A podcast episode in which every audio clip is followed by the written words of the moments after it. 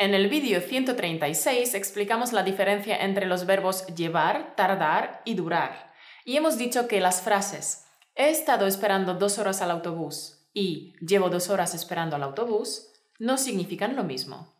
Efectivamente, porque la situación de ahora, el momento presente en el que se encuentra el hablante, no es el mismo en ambas frases. He estado esperando dos horas al autobús implica que ya no estoy esperando. Llevo dos horas esperando al autobús indica que estoy esperando ahora, que sigo esperando. Y parece que estas dos frases han suscitado dudas de algunos de nuestros oyentes, y más que nada porque ambas se podrían traducir al inglés como I've been waiting for a bus for two hours. Si nos estás escuchando en el podcast, entonces te invito a nuestro canal YouTube porque el vídeo tiene unos cuantos esquemas y gráficos que te ayudarán a entender mejor el contenido que vamos a explicar hoy. Bien, dicho esto, vamos al grano. En este vídeo vamos a explicar dos tiempos pasados, el pretérito perfecto simple y el pretérito perfecto compuesto. Pretérito perfecto simple, canté, y pretérito perfecto compuesto, he cantado. ¿Cuál es la diferencia entre estos tiempos verbales? La palabra pretérito indica que los dos tiempos son pasados. La palabra perfecto indica que una acción está finalizada en el momento presente. Es decir, los dos tiempos son perfectos, por tanto se refieren a acciones finalizadas, acabadas. La principal diferencia está en cuándo se realizaron dichas acciones y si guardan o no una relación con el presente. Y esta relación con el presente normalmente se indica empleando diferentes adverbios y complementos. Veamos. El pretérito perfecto compuesto usa expresiones temporales que relacionan las acciones de las que se habla con el momento presente. Todos estos marcadores temporales los podríamos dividir en cuatro grupos. El primer grupo engloba las expresiones en torno al día de hoy. Dichos marcadores son hoy, esta mañana, esta tarde, esta noche.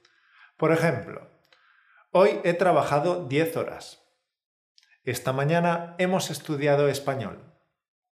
El siguiente grupo de expresiones engloba el espacio temporal de esta semana. Dichos marcadores son esta semana, este fin de semana, este lunes, por ejemplo, esta semana no hemos estudiado mucho. Este martes he tenido un examen. El siguiente grupo de expresiones engloba el espacio temporal de este año. Dichos marcadores son este año, esta primavera, verano, otoño, invierno, este curso, este trimestre. Por ejemplo, esta primavera Antonio se ha puesto enfermo tres veces. Este verano no he tenido vacaciones. El siguiente grupo de expresiones se podría definir como hasta ahora o hasta este momento. ¿Qué serían? Hasta ahora, siempre, nunca, alguna vez, muchas veces, últimamente, recientemente, toda la vida, en los últimos días, meses, desde hace unos días, semanas, ya y todavía. Por ejemplo, ya he estado en Madrid tres veces, hasta ahora. He viajado mucho por Asia y Europa, pero todavía no he estado en América del Sur, hasta ahora. El periodo de tiempo es toda mi vida hasta ahora. ¿Has comido ya? Se entiende que estamos hablando del día de hoy. No, no he comido todavía. Voy a comer algo rápido y me voy a trabajar. En ocasiones no se necesita una referencia temporal explícita porque es suficiente con la información y el contexto comunicativo. Durante una conversación puede que el hablante no mencione explícitamente el periodo de tiempo en que se realizan las acciones de las que habla, pero éstas siempre están en relación con el momento presente. Por ejemplo, Hombre, ¿cuánto has adelgazado? Sí, ahora me siento mucho mejor. La consecuencia o el resultado de adelgazar se ve en el momento presente. Bien, campeón, ahora ya te queda claro que el pretérito perfecto compuesto es un tiempo pasado y perfecto, es decir, se usa para expresar acciones pasadas y terminadas, pero que guardan una relación con el presente. Por el contrario, el pretérito perfecto simple es un tiempo que se usa para expresar acciones pasadas y terminadas, pero desvinculadas del presente. El pretérito perfecto simple usa las siguientes expresiones temporales. Ayer, el lunes, martes pasado, la semana pasada, el mes, año pasado, en 2007, el 17 de abril. Por ejemplo, ayer no trabajé. El lunes pasado me encontré a Luis por la calle. La semana pasada fuimos al cine. En 2007 tuve tres semanas de vacaciones. Resumiendo, con el pretérito perfecto simple y con el pretérito perfecto compuesto podemos afirmar la misma realidad, hechos pasados y terminados, pero desde dos perspectivas diferentes. Desde aquí mismo, desde el momento presente en el que te encuentras, o desde allí, un momento lejano en la línea del tiempo, un momento lejano en el pasado y no relacionado con el momento presente. El aquí y allí es una metáfora espacio-temporal, pero a mí me ayuda a distinguir estos dos tiempos. Así que te pido que pongas tu imaginación en marcha y que te lo imagines, ¿vale? Mira estos ejemplos. El verano pasado me compré un coche nuevo. Allí, pretérito perfecto simple. Esta acción está desvinculada del momento presente. Este lunes me he comprado un coche nuevo. Aquí, pretérito perfecto compuesto. Esta acción está vinculada con el momento presente. El momento presente incluye este lunes. Creo que queda clara la diferencia entre ambos pretéritos perfectos, ¿verdad? Lo importante es que recuerdes que ambos pretéritos se refieren a hechos pasados y terminados. Entonces, volvamos a la duda que mencionamos al principio del programa. He estado esperando dos horas al autobús. No es lo mismo que llevo dos horas esperando al autobús. He estado esperando dos horas al autobús implica que ya no estoy esperando. Es una acción terminada. Llevo dos horas esperando al autobús indica que sigo esperando. Es una acción no terminada. No, no es lo mismo. Y sin embargo, estas dos frases se pueden traducir al inglés. I've been waiting for a bus for two hours. La frase en inglés recalca la duración de la acción. Lo mismo ocurre con la frase en español, llevo dos horas esperando al autobús.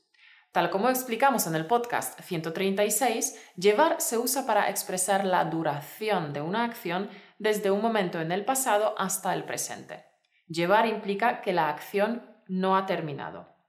Y la frase he estado esperando dos horas al autobús también tiene un matiz de duración que lo conseguimos usando la perífrasis verbal estar más gerundio pero en pretérito perfecto compuesto, que implica que la acción ha terminado.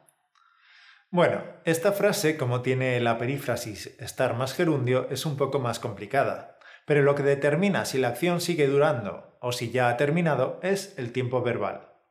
Veamos más comparaciones entre el verbo llevar y el pretérito perfecto compuesto.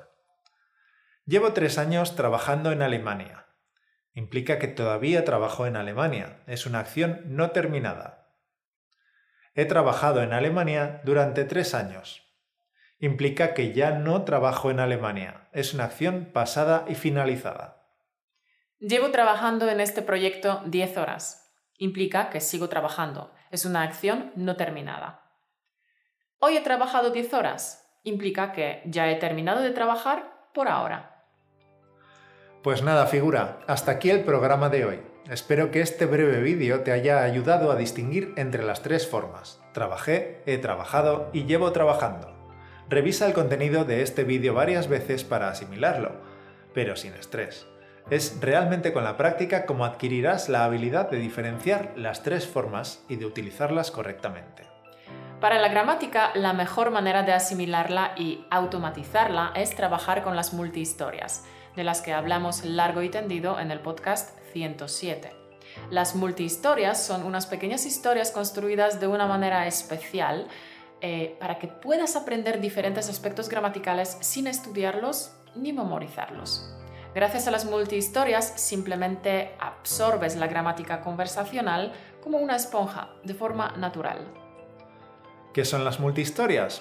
Son historias que se cuentan cambiando la perspectiva, una historia se puede contar de muchas formas. Por ejemplo, podemos situar la historia en el pasado o en el futuro, o cambiar al narrador, es decir, a la persona que relata la historia. De esta manera, la gramática cambia totalmente, pero la historia sigue siendo la misma. Como en el cine, dependiendo de dónde se sitúa la cámara, la película parece diferente.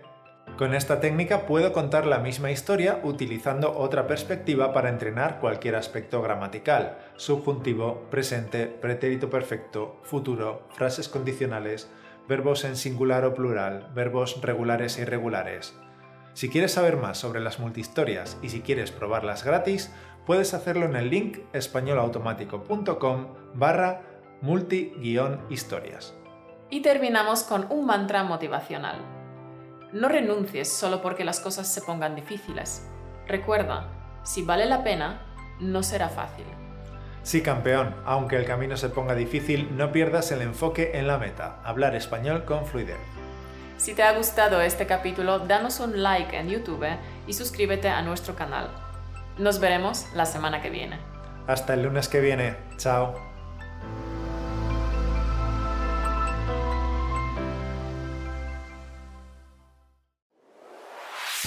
Gracias por escucharnos.